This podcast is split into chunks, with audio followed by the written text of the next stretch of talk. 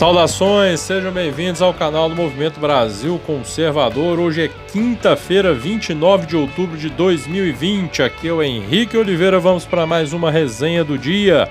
Resenha disponível em diversas plataformas, como Spotify, YouTube, também, claro, na nossa querida rádio Shockwave. É um prazer inenarrável contar com a audiência de todos vocês.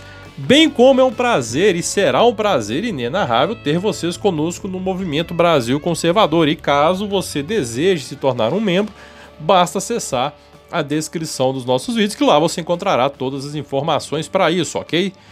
Contamos com vocês e não deixe de seguir as nossas redes sociais, arroba eu sou o MBC, bem como o Jornal Vera Cruz Arroba Jornal Vera Cruz, a mais nova mídia conservadora brasileira. Vamos fortalecer os nossos, pessoal. Bom, resenha hoje voltou ao áudio é, por problemas técnicos, muita chuva, talvez a internet não colaborasse para o envio do arquivo, então pelo sim, pelo não, vamos de áudio hoje novamente. Mas em alguns dias é, estrearei a resenha ao vivo, ok? E vamos tentar um formato diferente aí. Bom, vamos falar de algumas coisas aqui. É, hoje tivemos algumas notícias. Primeiro, de que Ciro Gomes e Lula fizeram as pazes. Oh, que lindo, né? Ciro Gomes e Lula fizeram as pazes. Então quer dizer agora que tudo que Ciro Gomes falava de Lula, né? Sobre corrupção e não sei mais o que, Lula e aquele negócio, Lula tá preso babaca, que o né? Aquela história toda, que o Cid Gomes disse também, ficou para trás, ficou no passado, né? Tudo que era dito, todas as acusações, agora não, agora nós somos amigos, né? Estamos de bem, vamos caminhar juntos e blá blá blá blá blá.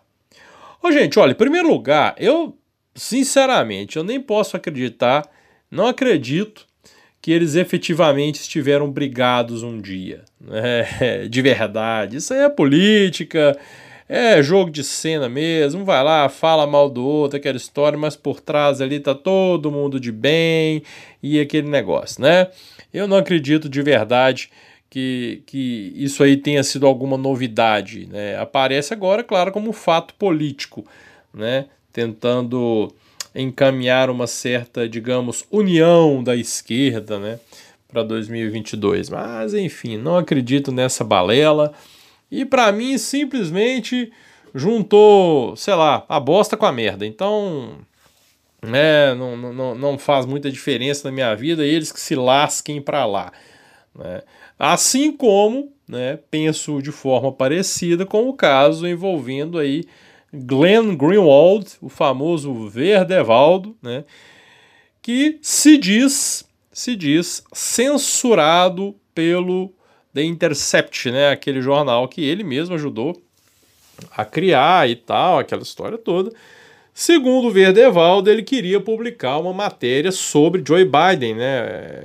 Não sei exatamente o teor, também não me interessa, não o fato da matéria em si, mas não me interessa nada que esse cara escreva. Então, é, ele queria publicar uma matéria, ao que consta, seria contrária, uma matéria ruim, né? Para a imagem de Joe Biden e o Intercept teria é, é, é, não teria permitido essa publicação. A alegação dele é que o pessoal lá do Intercept apoia o Biden e tal, aquela história toda, né? E não queriam qualquer tipo de matéria que pudesse prejudicar o candidato à presidência dos Estados Unidos. É, com tudo que tá pesando contra o cara e contra o filho dele, esses vagabundos ele querem proteger, você já não precisa esperar muita coisa, né? Mas aí o que, que eu digo? Eu digo, sobre o fato em si, eu não acredito no que o Glenn diz, não acredito no Intercept. Então eles que se fodam para lá não me interessa, eu não quero nem saber se isso é verdade, se isso é mentira. Eles que se lasquem para lá, né? Não quero saber como que aconteceu, se foi censura, se foi só uma negativa, enfim, não me interessa. Mas pegando o discurso, fazendo um pequeno comentáriozinho sobre o fato como foi divulgado e como foi ventilado na imprensa, olha que interessante é esse paradoxo aí, é uma coisa assim, né? É, nós teríamos um caso onde um jornalista de esquerda foi teria sido censurado pelo, por um jornal de esquerda, né? porque ele teoricamente atacaria um esquerdista. É, então vamos no campo da hipótese de que isso tenha sido verdade. A esquerda é aquele negócio interessante, né? Me lembra aquele episódio do Chaves, né? Eles falam mal da censura, mas ao mesmo tempo eles incentivam a censura, por exemplo, no caso do Sleeping Giants, né? E até censuram em outras oportunidades, como essa. É aquela velha história do parece groselha, tem sabor de limão, mas é de tamarindo, né? é, é, é uma hipocrisia gigantesca que a gente vê na esquerda como um todo. Aliás, sobrenome. A esquerda não devia se chamar esquerda, ela devia se chamar hipócrita. Deviam mudar isso. Não seria esquerda e direita, né? Direita e esquerda. Seria direita e hipócritas. Né? Porque é impressionante a cara de pau dessa gente.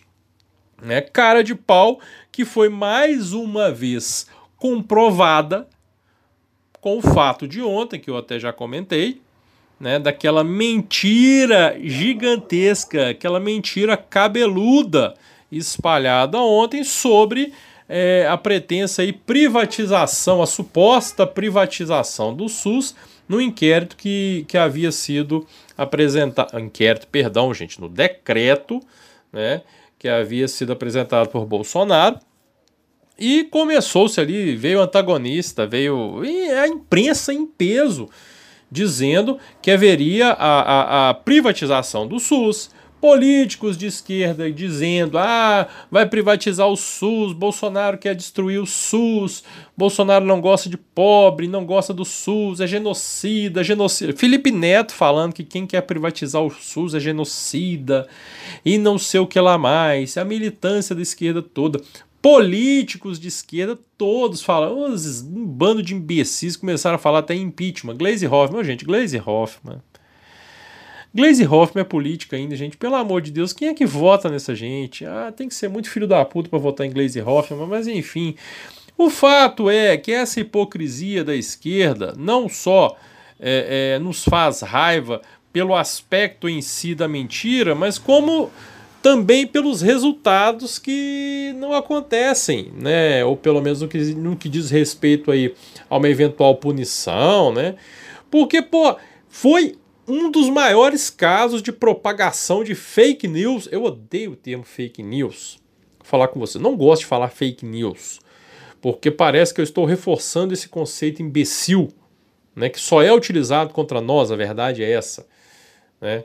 Mas ele, é, ele é, hoje em dia é tão amplamente divulgado que acaba a gente acaba fazendo uso dessa, dessa nomenclatura, vamos dizer, né, dessa expressão, para facilitar a compreensão.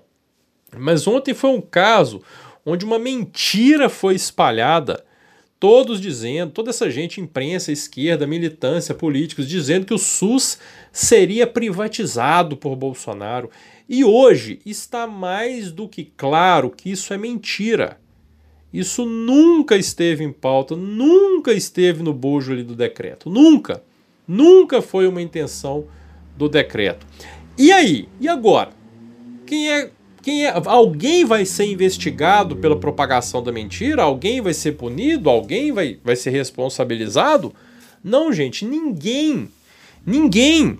Se fosse algo que partisse daqui, hoje nós teríamos todos os jornais, já teria é, é, é, é, pedido de investigação, de onde partiu a mentira, ah, o gabinete do ódio em ação e não sei o que lá mais, com robôs, é, contas robôs estão, estão publicando mentiras e tal. Mas como foi a esquerda? Né? E eles fazem isso quando nós dizemos verdades. Vamos lá. Né? A gente vem aqui, denuncia alguma verdade, vai lá na rede social, denuncia uma verdade. O que a gente mais vê lá na imprensa é: ah, contas robôs estão falando isso. Sem provas, é, bolsonaristas impulsionados por robôs estão falando aquilo. Né? Agora, em casos como o de ontem, falaram o que falaram, fizeram o que fizeram, todo aquele escarcel de mentiras, e hoje, além de ninguém comentar, ninguém falar em fake news, ninguém falar em investigação, em nada, né? Ninguém fala em gabinete, ninguém fala em ato antidemocrático, nada, né? Eles continuam dizendo. Eles continuam usando a narrativa. Ah, tá vendo? Mas nós impedimos. Nós impedimos que fosse feita a privatização do SUS e não sei o que lá mais e tal. Pô, é difícil. É difícil. E ele ainda que é diálogo. É diálogo com a esquerda. E é justamente porque eu não, não acredito em diálogo com essa, com essa gente que, pelo amor de Deus, eu sou radicalmente contra essa história hoje, no atual cenário de uma nova constituinte.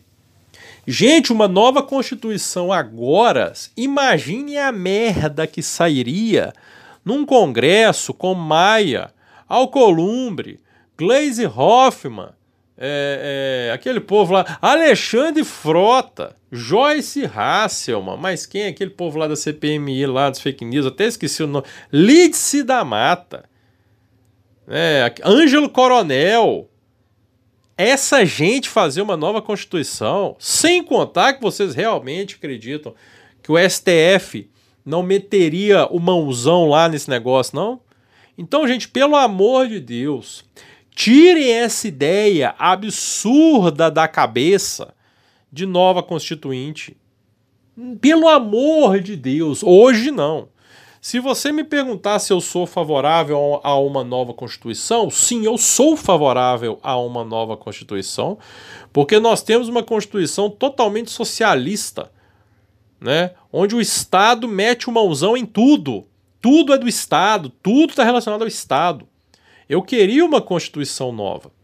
Sim, com certeza. Mas agora, com esse Congresso, nesse cenário, pandemia, tudo que está acontecendo, esse STF, você me falar agora em uma Constituição nova? Não, muito obrigado, eu não quero.